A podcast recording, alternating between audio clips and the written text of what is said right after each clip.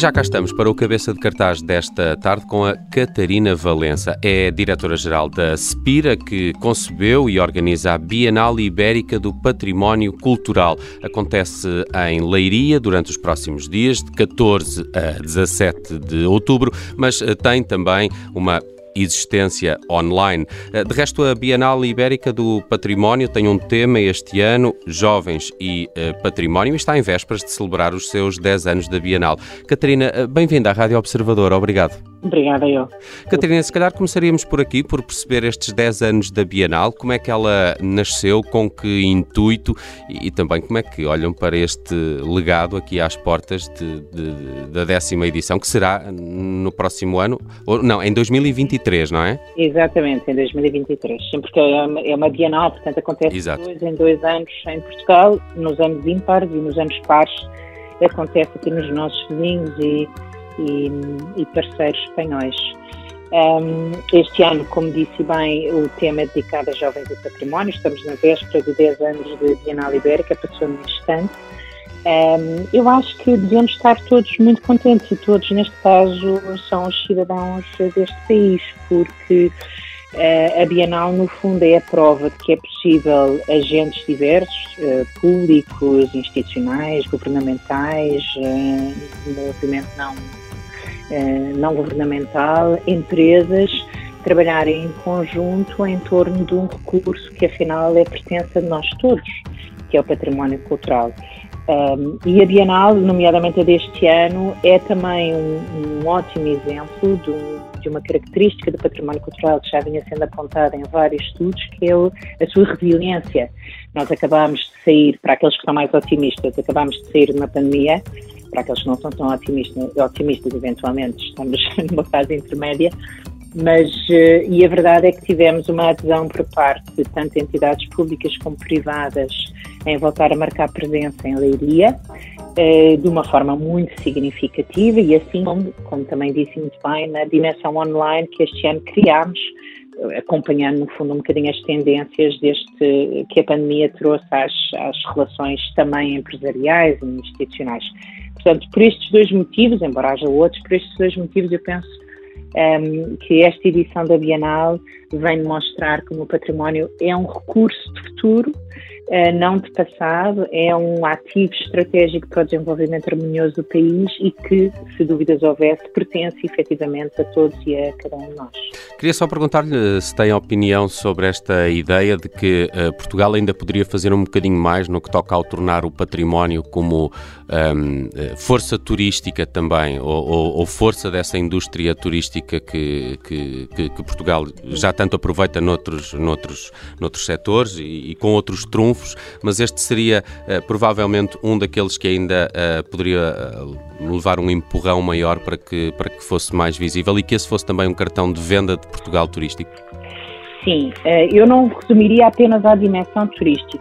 Tem toda a razão na pertinência da sua pergunta. Nós tivemos a oportunidade, a Cira teve a oportunidade em final de 2020 de apresentar um estudo, estudo sobre o valor económico social do património cultural, em parceria com a nova School of Business and Economics e com, e com o apoio exclusivo da Fundação Milênio BCP, que é o maior uh, mecenas de património cultural em Portugal, onde fazíamos justamente essa avaliação, que nunca tinha sido feita até então, de qual é que seria Uh, qual é que seria o retorno da ativação dos mais, eu não sei se as pessoas têm ideia, mas dos mais de 30 mil monumentos que nós temos em Portugal.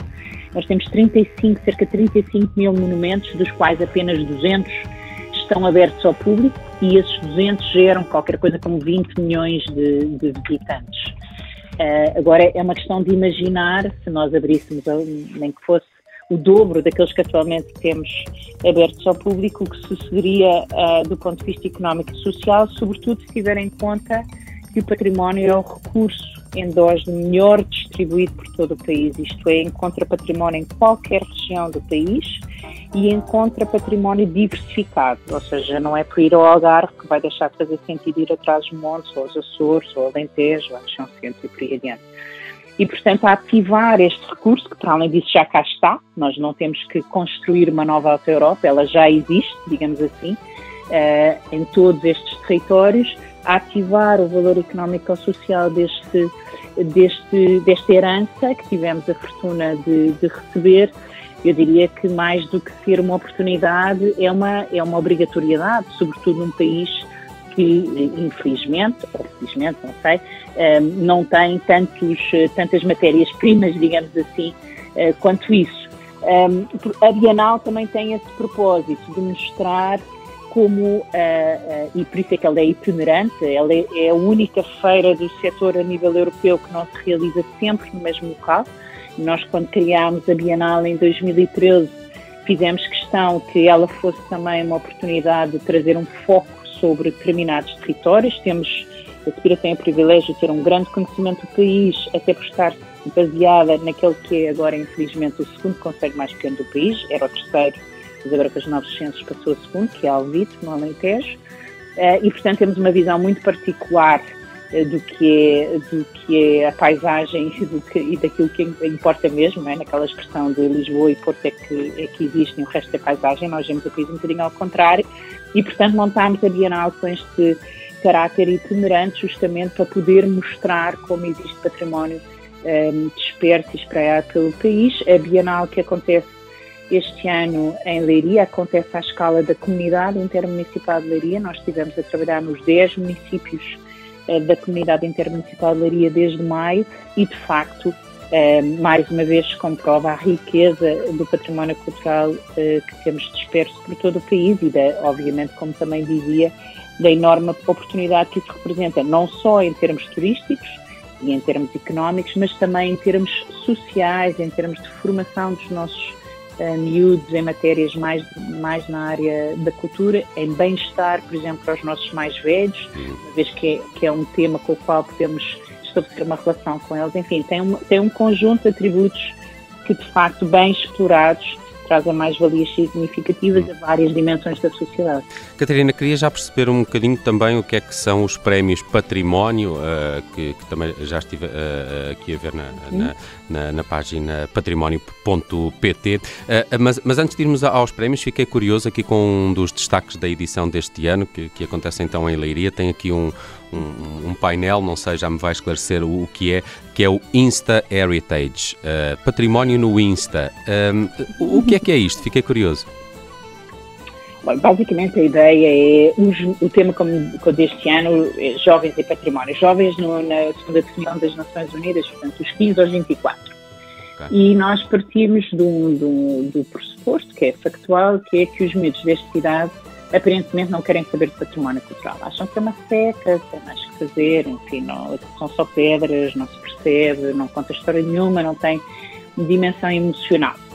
Uh, e uh, é um casamento perfeito, porque eu diria que a generalidade das pessoas que trabalham em património cultural, eu trabalho em património cultural, embora não tenha propriamente essa visão, também acha que os miúdos desta idade uh, são tão secantes quanto eles acham que o património é e são difíceis e não se consegue falar com eles e não são interessados e blá blá blá, enfim, os discursos que nós sabemos sobre os adolescentes. Uh, e no fundo são, são preconceitos de parte a parte, não é? Então o que nós procuramos foi desenvolver mecânicas de aproximação a este público que fizessem sentido em primeiro lugar para este público, ao invés de dizer o dedo em risco, o património é muito importante e que qualquer pessoa séria deve saber de património e ponham as mãos atrás das costas e andem silenciosos e escutem os historiadores, os historiadores de arte, eu sou historiadora de arte medieval, uh, fizemos ao contrário, tentámos perceber aquilo que eles valorizavam, onde é que eles comunicavam, que dinâmicas é que eram relevantes para eles e no meio, introduzimos o património cultural. O Insta Heritage foi uma, uma atividade que fizemos em parceria com a Gerador,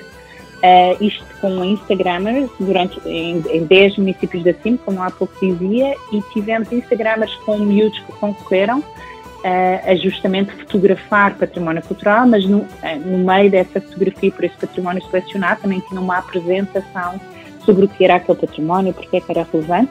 E obviamente temos um prémio muito acessível no final, com um telemóvel todo XPTO em termos de máquina fotográfica, que era o caso. Mas também tivemos outra dinâmica, Património Band, com bandas filarmónicas, outra vez um bocadinho de, de, com a mesma filosofia, e agora nos, nos dias da Bienal, entre 14 e 17, teremos roteiros património BMX e roteiros património skate, outra vez sempre nesta ideia de, para chegarmos aos miúdos, hum. temos que primeiro atender àquilo que eles valorizam e só depois então hum. fazê-los para a matéria patrimonial. Parece-me parece uma, uma ótima iniciativa, uma ótima série de iniciativas para, para apelar também a esse público. Uh, Explique-me só um bocadinho, estamos aqui a ficar também já, já sem o nosso tempo, uh, o, o, que são estes prémios património, uh, pelo que percebi, a primeira edição. É a primeira edição. Hum, no fundo, nós temos uma plataforma online que é património.pt. É Portugal, como sabem, é um país muito singular em muitas dimensões.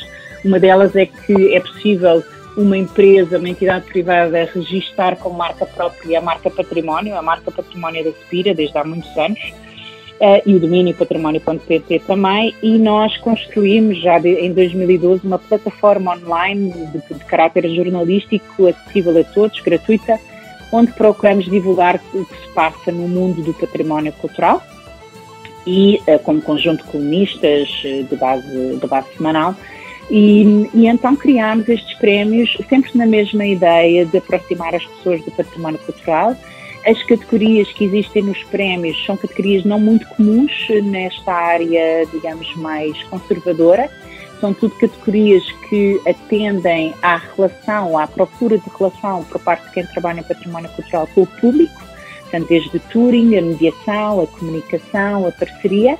E depois ainda temos duas categorias, uma relativa ao tema deste ano, Jovens e Património, e uma outra que é uma decisão do júri.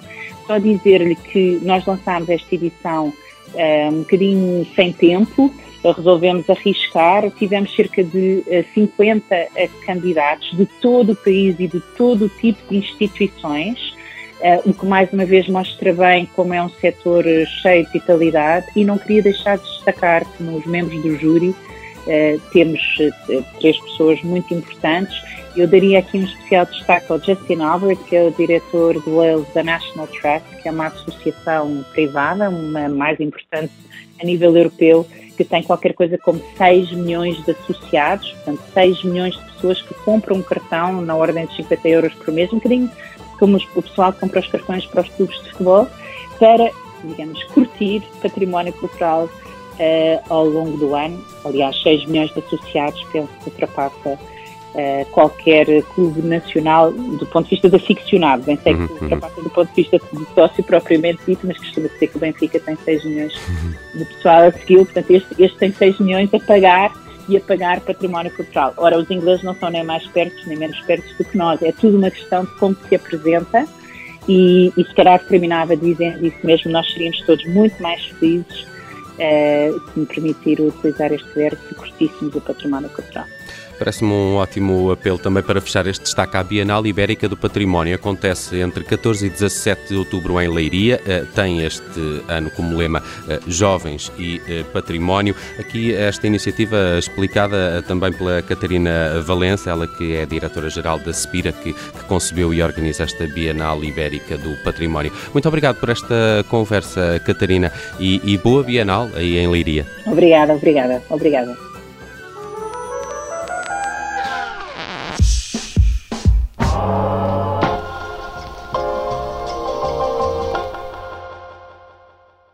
Olá, eu sou o Nelson Ferreira. Obrigado por ouvir. Se gostou, pode subscrever este podcast e, se gostou mesmo muito, pode partilhá-lo. Este é um podcast da Rádio Observador. Pode ouvir a rádio online e também em FM 98.7 na Grande Lisboa, 98.4 no Grande Porto.